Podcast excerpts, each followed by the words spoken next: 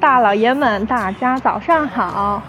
今天这期播客应该是不太一样，因为我打算进行一场 city walk。然后呢，我就寻思，就 walk 的时候光听听播客啊，听听歌，好像有那么一点单调。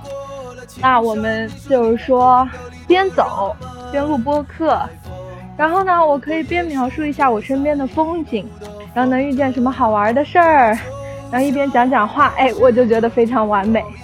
所以我感觉这一路上应该会有一些吵，因为我不知道我会路过哪些地方。先大致的描述一下今天早晨我干了一些什么好玩的事儿吧。大清早起来，哎，我打了一个金刚功。打完了之后呢，我就开始进行冥想了。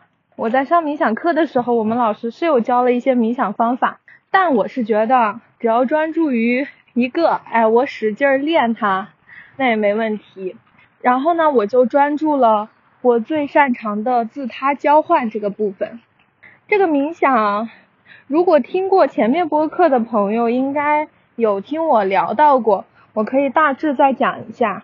就是说，当你在吸气的时候，去观想你将所有人的黑暗、阴影、不好的部分都吸入你的体内，你愿意承担这些部分。然后，当你呼气的时候，你观想你自己体内的爱，所有的能量，所有的善良的、光明的、有爱的部分都呼出去给到他们。这其实是一个。从最根本锻炼你心性的一个冥想的方法，然后呢，它其实跟平常的冥想方法是完全不一样的。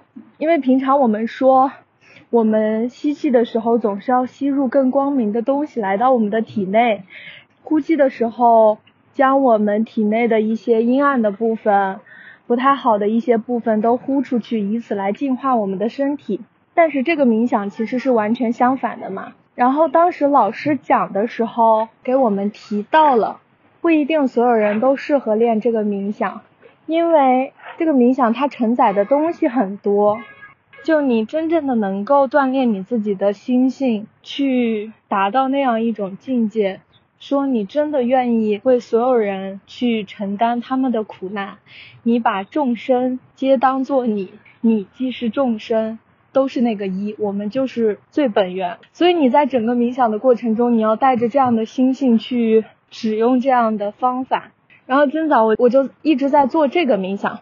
然后这个冥想呢，自从我知道了之后，我就时不时就在实践嘛。哎，比如说在大商场啊、公园里啊、逛街啊、外面啊和人交流的时候啊，我就经常通过吸气和呼气去做这个部分。然后我就觉得挺好的，就当我说挺好的的时候，就证明我可能没有什么巨大的感悟，所以我说它挺好的。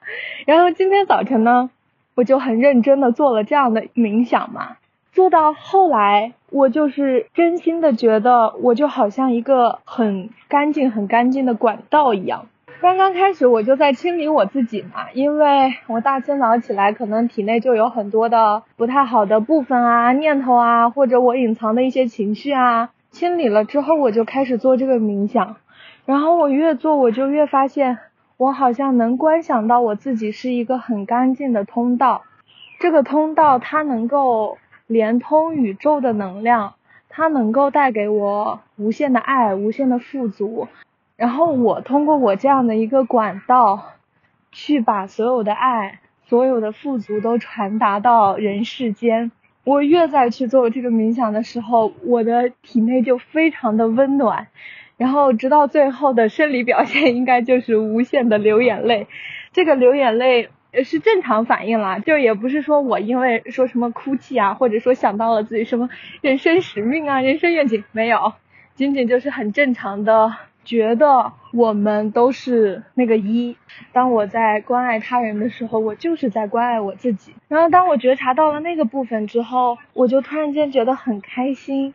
然后我就想进行这样一场 city walk 嘛，偶遇一些人，看看一些陌生人，哎，看看这个环境，看看生物是怎么生长的，看看这个城市每天都在发生一些什么事情。然后我就抱着这样，哎，想要去利他的心，我就是出发。那出发的第一站，我们就是吃了一个宁波特色的早点，嗯，糯叽叽的东西。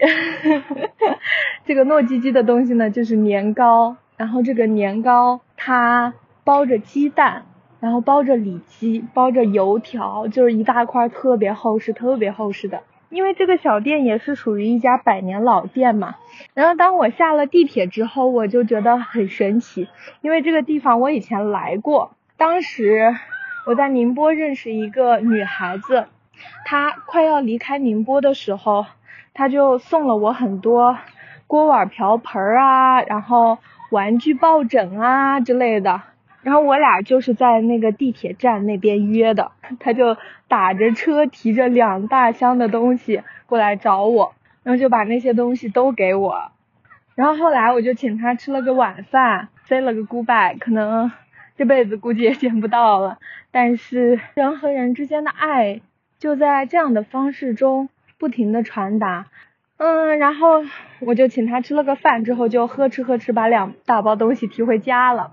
对，然后就是那个地铁站，然后我就哎，突然间发现是这个地铁站，哎，我走了可能没到个五百米吧，刚到那个早餐店的门口，那个早餐店的大妈就用我也听不懂的宁波话，反正就是在问我，问我要吃什么，要加什么啊之类的，可能要加个油条啊，加鸡蛋等等之类的，这样我就大概指了指，然后就付了钱。我就吃饭，吃完饭了。吃完饭之后，我就开始这场 city walk。这个附近呢，它其实是离我平常经常会去的一个公园非常近。然后我就寻思先走吧，走着走着估计也就到了。然后就走到哪儿算哪。然后再描述一下我大致的地理位置。因为宁波市内它是有三条江的嘛，分别是甬江、余姚江和奉化江。然后平常呢，我如果到处去遛弯的话，可能会去江边，就像我们说的老外滩，就是在三江的聚集地。那我今天在的位置呢，就是在余姚江的支流，快到旁边的一个小公园。它的主干江呢，会直接汇入到三江。聚集的地方，然后我是在它的枝干江这个部分活动，然后让我想想近期发生了一些什么样的新鲜好玩事儿，可以给大家分享一下。我感觉我近期的状态又和上次状态有很大的不一样。我感觉上一期我的个人状态应该是注重释放，然后最近的一个状态又开始变得焕然一新起来。我每天啊早晨就是去公园遛遛弯儿，然后呢我会去听一节教练对话，进行一个复盘。然后每天晚上呢，同样也会去公园遛遛弯儿，就是非常的非常的好玩儿，我感觉，因为公园里都是大妈大爷，然后还有一些中年妇女和中年妇男们，哎，两口子就是牵着手呀，挽着手呀，逛逛公园。哇塞，我走到这个公园了，太棒了！这个公园真的非常好，非常好，是我在宁波很喜欢的一个地方。嗯，接着讲。然后我一个人的年龄首先是不太和这个圈子相符的，但是我的心境和他们是完全相同的。然后我每天看到这种成双入对的这种小夫妻啊、老夫妻呀、老爷爷老奶奶啊，然后我就开始进行自他互换的冥想了。哎呀，我就是觉得很多东西其实你学了之后就能用到生活上，很好玩，很有意思。就你会觉得你就是一个爱的能量体，然后你走到哪你就把爱播种到了哪。这种播种不是为了给予而给予，好像那种我就是爱，然后 就自恋一点说，对我就是爱，我走到哪里爱将能传播到哪里。当以那样的心境去。逛公园去走一圈的时候，你会觉得整个心胸非常的开阔，所以我觉得这也是为什么我们那个冥想老师很推荐自他互换这个冥想吧。我现在走在这个公园里面，然后呢，刚刚我路过的时候看到一堆小孩子在玩沙，然后旁边就站着几个家长，那个感觉真的非常的安逸，非常的舒适。我都不知道这期播客要怎么剪，应该背后有很多话外音。哎呀，可能大家也听不到这期播客吧，罢了，无所谓了，我讲的很开心。嗯，我突然想到了一个点，为什么说我们要在生活中实修呢？我感觉不仅仅是每一件你遇到的生活中大大小小的事情，而且更是这种生活中的每时每刻，你都可以用来去实修。就像那天晚上我出门的时候，然后呢，我就先倒了个垃圾，倒完垃圾之后，呃，我就看着旁边的那个。大爷他一直在看我，然后我其实是有点慌张的，因为这边要垃圾分类嘛，但是我从来都没有进行过认真合理的垃圾分类，然后我每次扔垃圾的时候就非常的惶恐，我害怕他们会逮着我说，哎呀这个不行，然后我就轻轻的放到那，我就在看他的眼神儿，我的意思是，哦，如果你觉得我这个垃圾放错了，你可以告诉我，我回家再改，但是呢，他当时就叫我美女。哎，我就寻思这大爷叫我美女咋了？啥事儿？是不是想着让我重新分类来着？我就特别慌张，然后我就跑过去。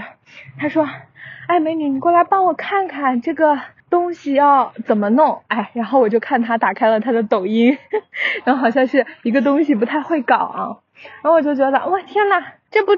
正合我意了吗？就是我当时就已经化身为人间的小天使了，我就觉得我天生下来就是要去帮助别人，然后我就非常开心，我就在那站了将近十分钟吧。那个抖音我也不知道怎么搞，我又没有玩过抖音，但我就使劲帮他找各种功能，然后看看为什么他的那个显示栏没有显示出来嘛。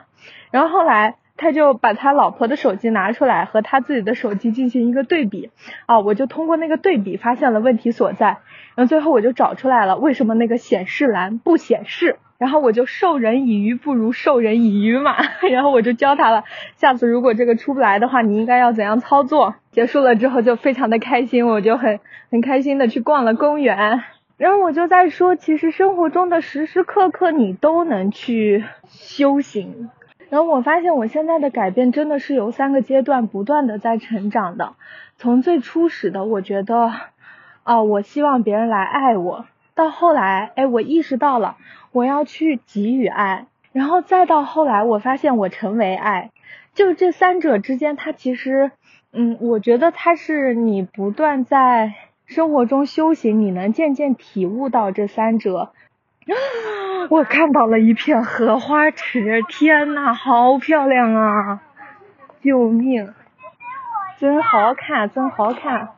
有生之年能让我看到这么好看的东西，嗯，接着说这三个部分，我觉得当时在我认识到给予爱的时候，我觉得这应该已经是比较高阶的了吧，因为当时我已经从第一个状态进化了嘛，进化成说，你想要得到爱，你要先给予爱的这个程度，我当时已经意识到了，然后我就在我那个世界玩的特别快乐，后来呢？在渐渐这样做、这样做的时候，发现了我本来就是拥有很多很多爱的，我就是能够无限给予的，因为只有在给予的时候，我才是真正的我啊。然后我就觉得，哎，我们就触类旁通一下嘛。其实金钱财富也是这样的，从最开始的时候，你觉得你是很匮乏的，你没有钱。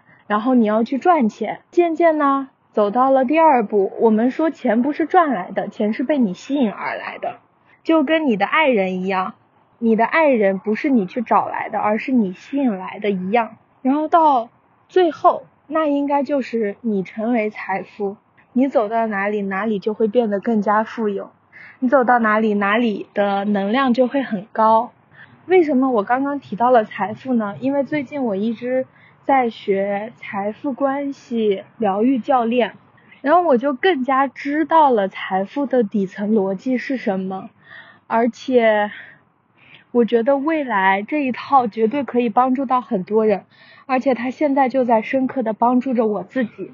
首先就是刚刚以爱来类比到财富的三个部分，那就是想要得到爱、给予爱、成为爱。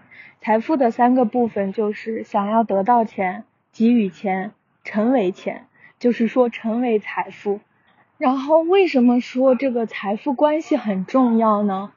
因为我意识到每个人都是有自己的财富信念的，而信念决定着一切。你如果能够打破你信念的卡点，然后在这个上面用功夫，那么很多时候财富它就会自然而然的来到你的身边。那比如说，我们来举个例子，就像很多人他在头脑当中所认为的金钱，会有人觉得金钱是罪恶的，觉得赚钱很难，会忍不住的乱花钱去买东西，他会囤积很多的物品。而有些人他不敢有钱，他觉得钱放在他自己这里是不太安全的。而有些人喜欢买很便宜的东西，买打折的东西，但是它的质量并不会非常的好。那还有有些人他可能视金钱如粪土，就会觉得钱这个东西太俗气了，会觉得谈钱都是在伤感情。还有很多人他会觉得多少钱都不够。所以就一直在限制着他。然后，当你如果能够挖到你自己的某些限制性的信念的话，你就可以通过这种信念去看到你的金钱模式，以及追溯到导致它的原因，甚至更细节，你能够追溯到导致你这样去想的事件，然后根源去解决这个事件，打破这个模式，让钱赚得轻轻松松。所以，其实你看，归根结底，我们探寻到很根部的问题，其实都是遗留下来的问题，都是我们没有在当下去处理好的问题。刚刚我特别认真的讲这句话，然后一个叔叔拿着保温杯 就从我旁边走过去。嗯，因为近期我接触了很多教练个案嘛，然后我就发现。疗愈真的很有必要，就是它的必要性在于，因为你没有发现的这些信念，你没有发现的这些模式，它会无数次的在你今后的生活当中不断的重复去影响你，那同样的模式就会导致同样的结果，那无论如何你其实是跳不出去这个圈的。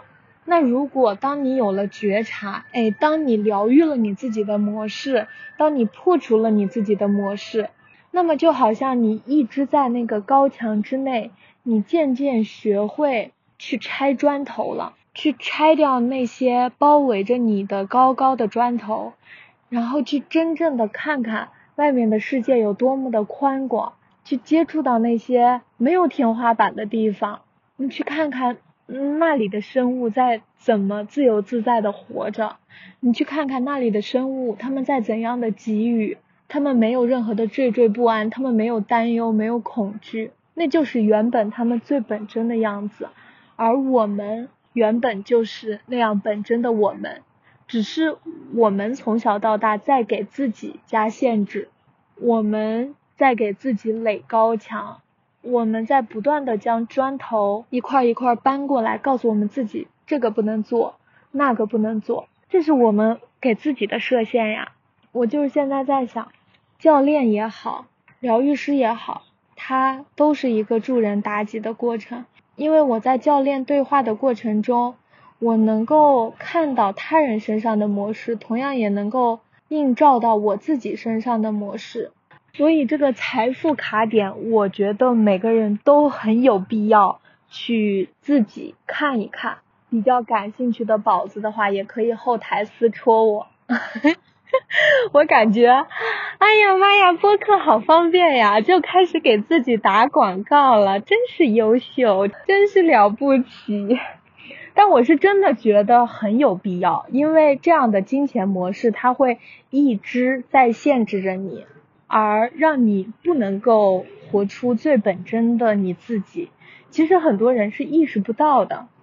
很多人意识不到他们一直在囤积各种各样的东西，很多人意识不到他们是不太敢花钱的，很多人意识不到，嗯，他们和金钱是没有建立一个很好的关系，导致金钱不能够如愿的来到他们身边。所以，打破金钱的限制是很有必要的。你赚不到钱，可能是因为你根本不敢想象你能够赚到钱，你能够赚到很多钱。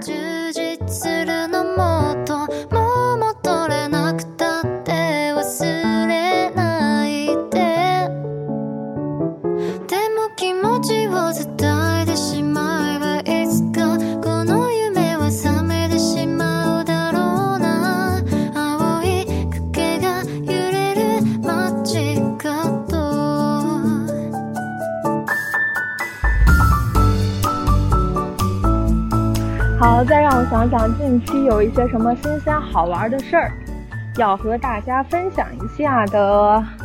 前几天我有一个朋友过来找我，这个朋友是自由人生教练平台的合伙人，然后我俩初始第一次聊天也是在手机上面，他在钱塘江的附近，然后我在呃一个小江的附近，我俩都是在江水边。然后呢，我们就通过语音聊了很多很多很多，聊了将近有四个小时吧。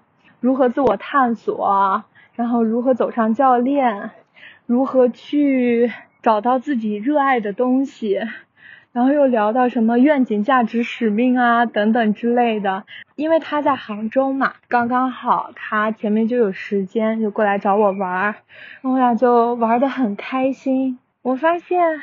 当我变得更加有爱，当我变得更加无私，当我愿意去接纳别人、欣赏他人，那么我所遇见的人必定都是这样的一群人，而且我觉得他们每个人都是闪闪发光的，都是在做自己很喜欢做的事情，然后那种能量就能极大程度的感染到我。天呐！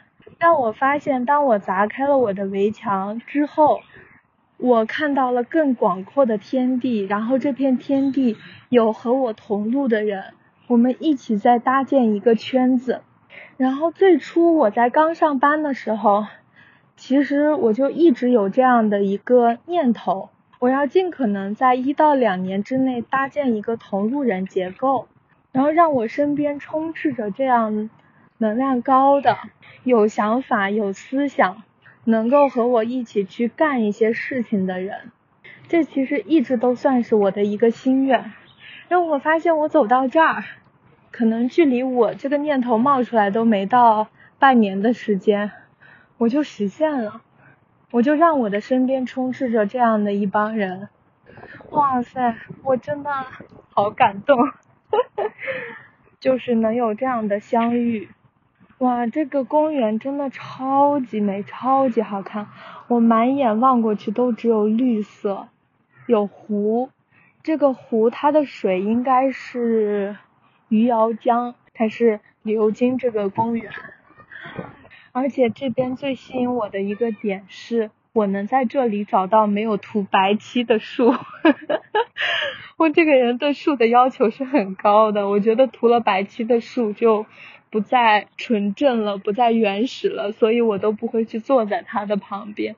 但是这里很神奇的是，能找到几棵没有涂白漆的树，所以我以前时常来这边做冥想。那我当时在和那个合伙人，他叫阿梦，我俩在玩的时候，哎，他就突然间问我说。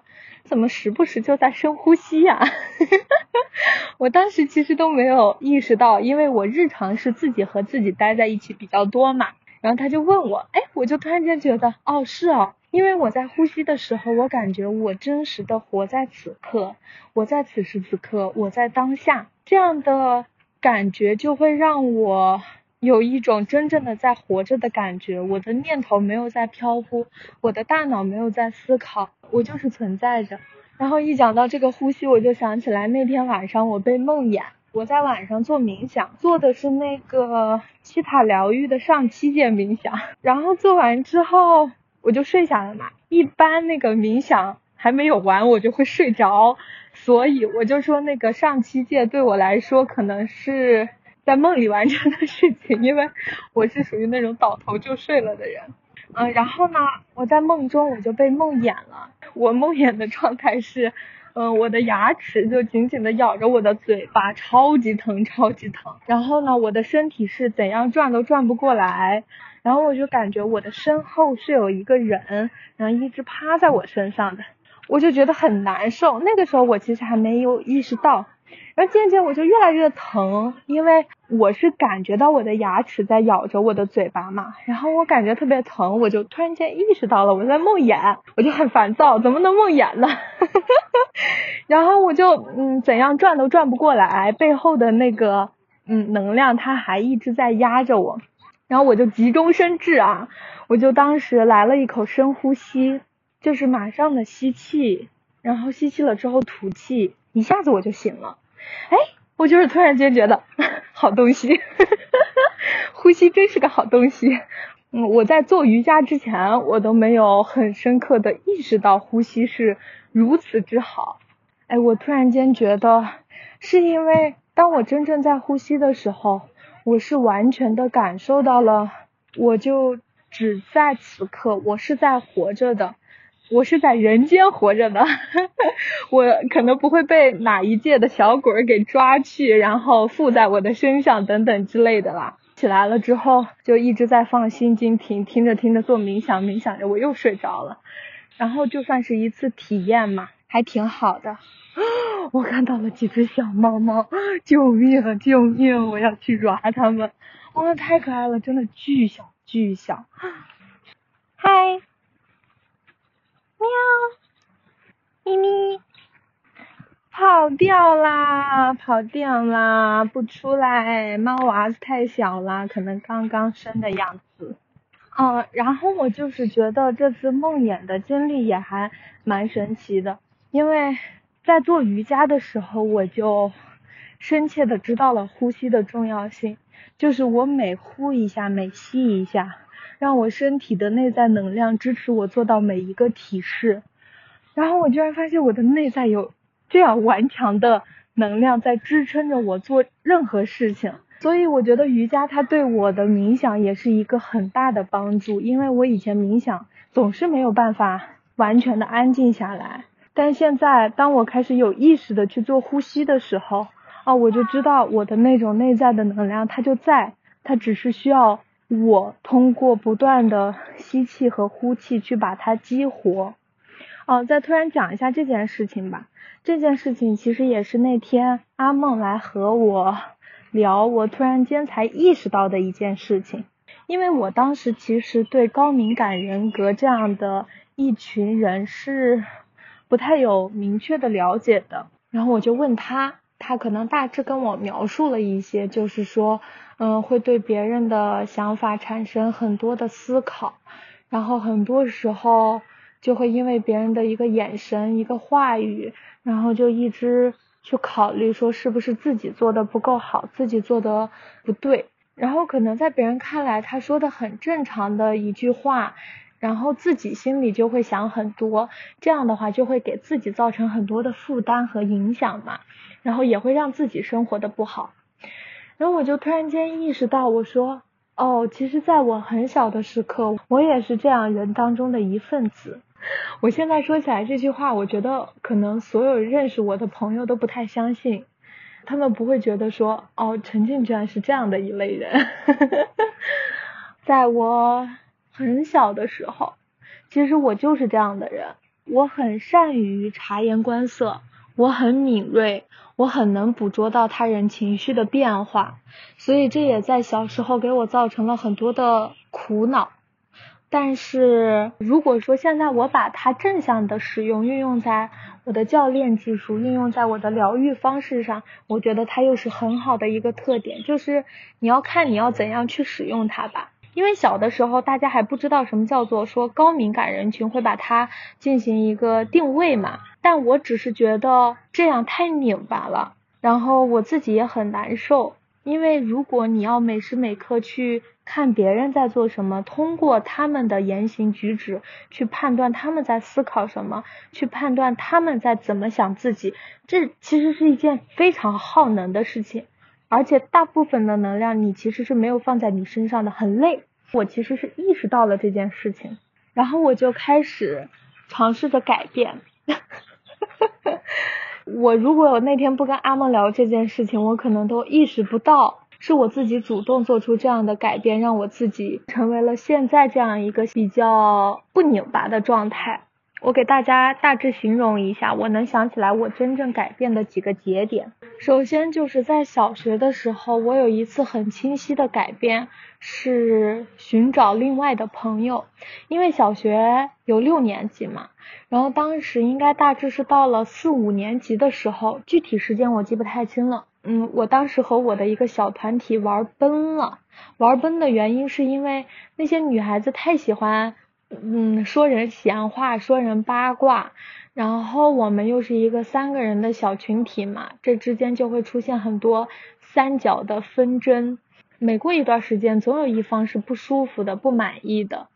然后外加上我在那个里面又非常的敏锐，然后我就很讨厌那样的一个环境，我就开始去 寻摸另外的小群体。所以嘞，当时我就寻摸了我们。班的另外一个小姑娘，那个姑娘就平常文文静静的，然后看起来也很孤傲，在我当时的那个视角下，我觉得她很酷，我很喜欢他，因为他平常就是来来往往都是一个人，然后当时我又很羞涩嘛，然后我又不太敢去跟他讲话，那个时候我其实已经开始了我的另外一种改变，我开始学会 fake it 了。就是我开始假装，我开始把我自己变成另外一个人，我开始把我自己装的很外向，装的很开朗，然后以求可以得到他的青睐，和我一起去玩耍。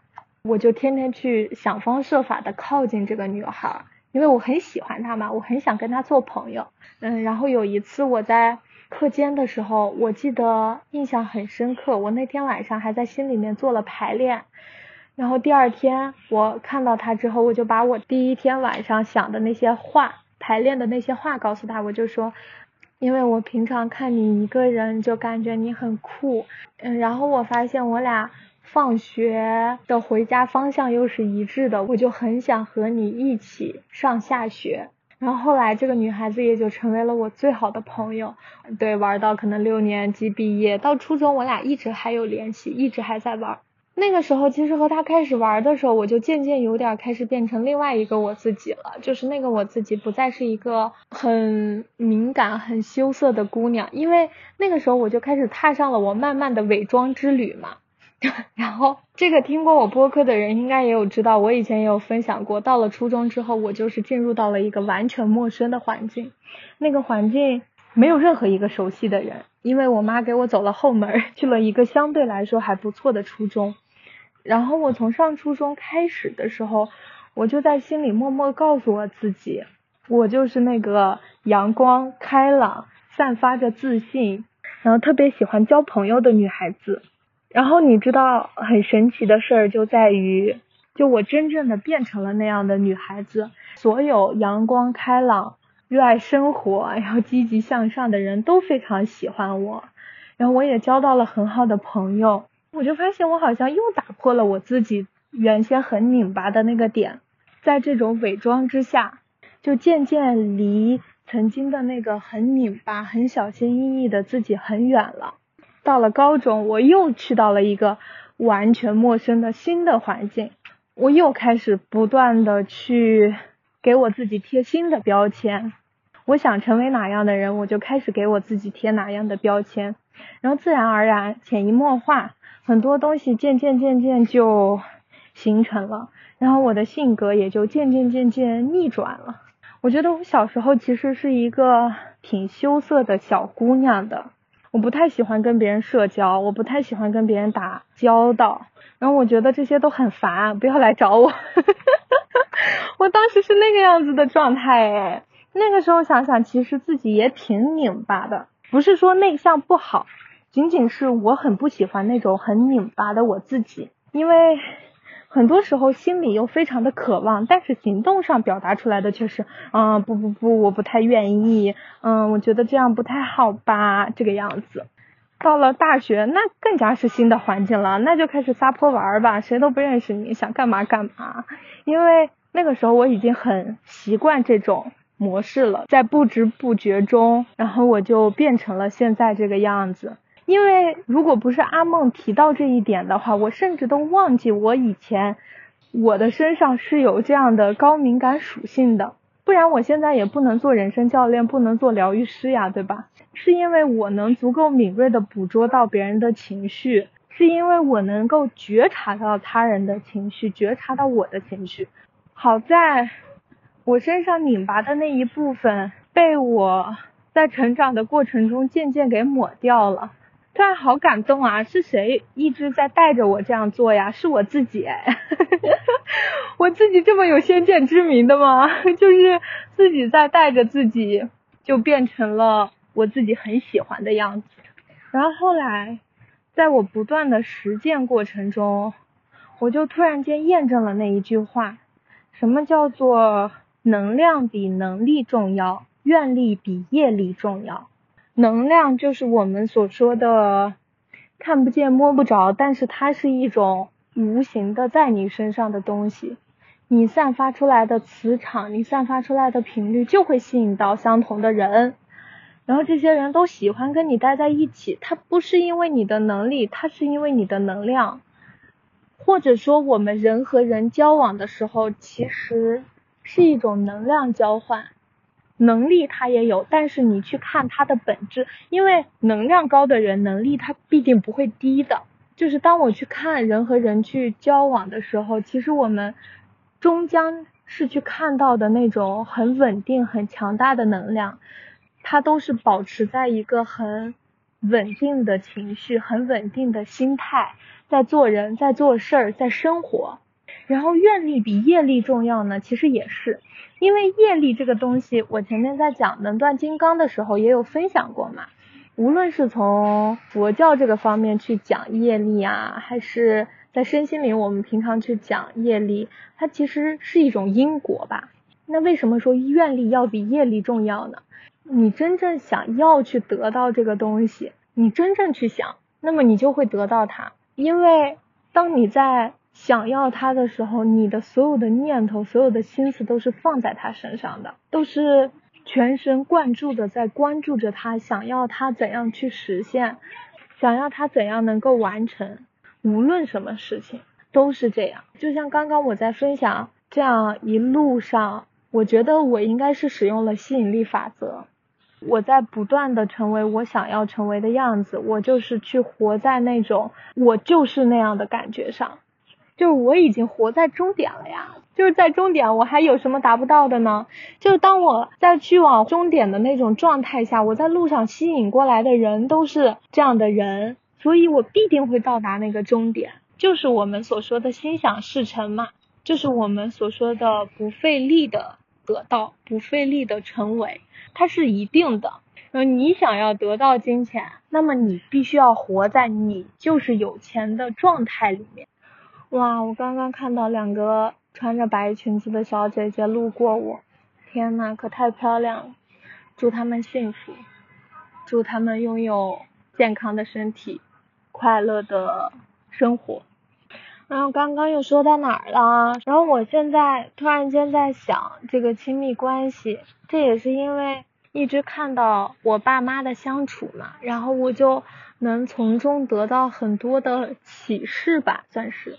我爸妈之间这么多年的婚姻，他俩是很幸福的。但是为什么古话说家家都有本难念的经？我也同时能够看到他俩身上的模式是什么，而且这么多年他们就围绕着这样一个模式，一直在打架，一直在吵架，一直在争吵。就问题的根源从来都没有解决过，只是引发问题的矛盾在不断的变化。但是。归根结底的那个根源，其实都是他俩身上的一个模式。具体的模式我就不说了，然后我就去看这样的亲密关系。你的伴侣确实就是你的一面镜子，而且他真的很重要。选对伴侣很重要，因为亲密关系它是和以往任何一种情感都不相同的。它和你父母的关系不同，它和你朋友的关系也不同。因为在这个人身边，你是完全没有面具的，你和你父母没有处理好的课题，你和你朋友没有处理好的课题，你和你生活当中万事万物没有处理好的课题，都会毫无保留的暴露在这份亲密关系当中。所以说，你的伴侣就是来帮助你修行的。这句话我是 totally 赞成的，非常同意，非常赞成。而且，为什么你的伴侣会承担着这样一份使命呢？就是当亲密关系进行到某一种程度之后，你们之间其实是互相对彼此很了解的，那你们所有的棱角都会暴露出来，你们曾经和父母相处的模式会带到亲密关系当中，没有处理好的问题会在这儿毫无保留的去处理，不断的更迭，去不断的进步，究竟你能不能在？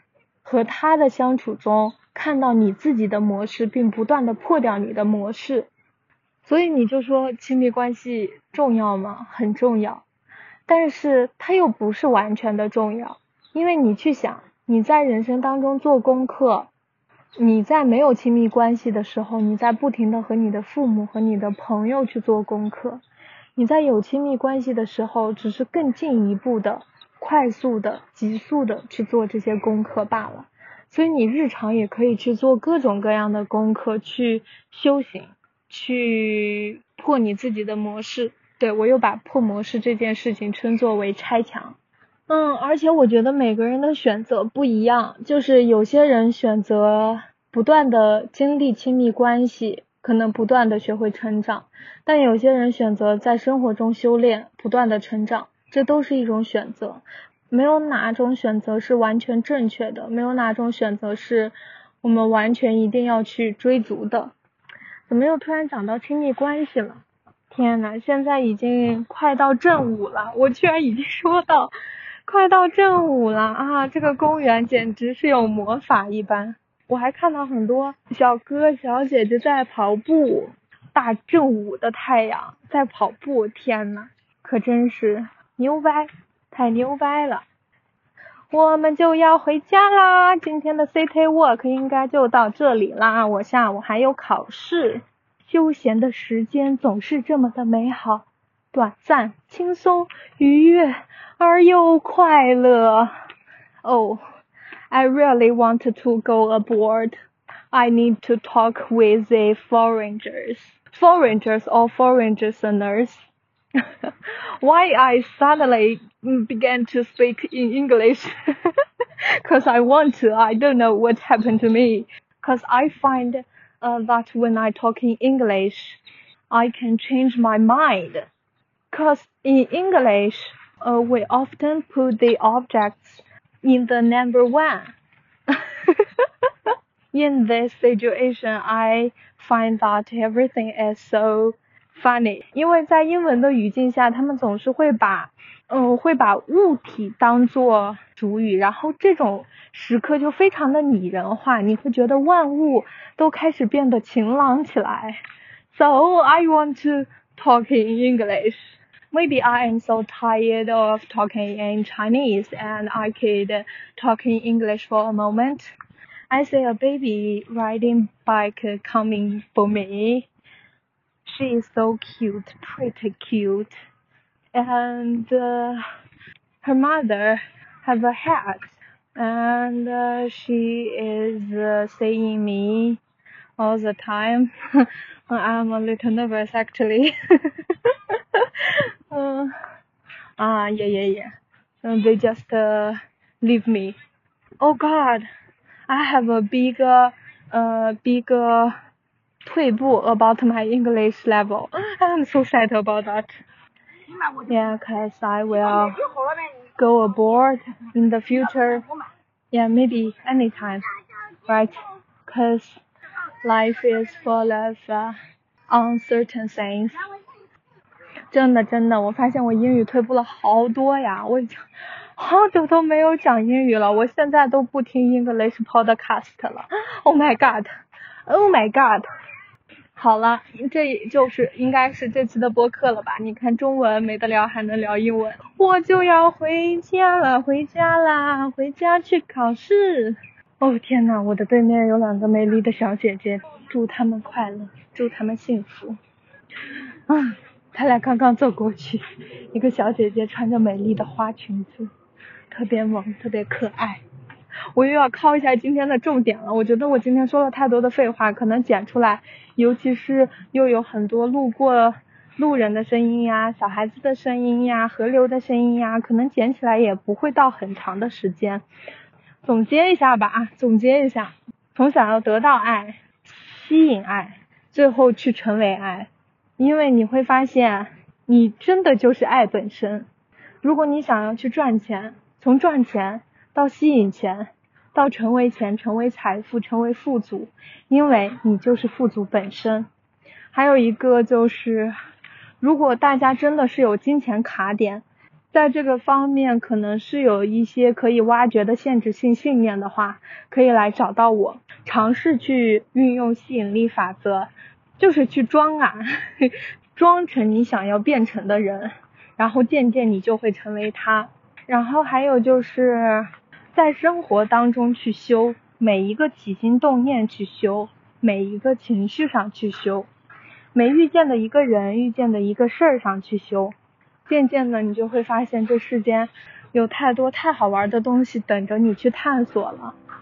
好了，这期 City Walk 我推荐大家边 City Walk 边听我逼叨叨，好吧，这就是这期播客的全部内容了。我们下期再见喽！祝福大家都能在这样一个和平的年代，去多多播撒爱的种子，多多播撒幸福的种子，把所有的快乐、所有的爱都分享到世界的各个角落。感谢大家的收听，我们下期再见喽，拜拜。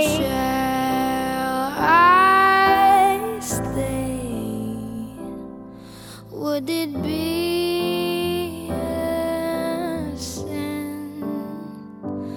Oh, if I can help falling in.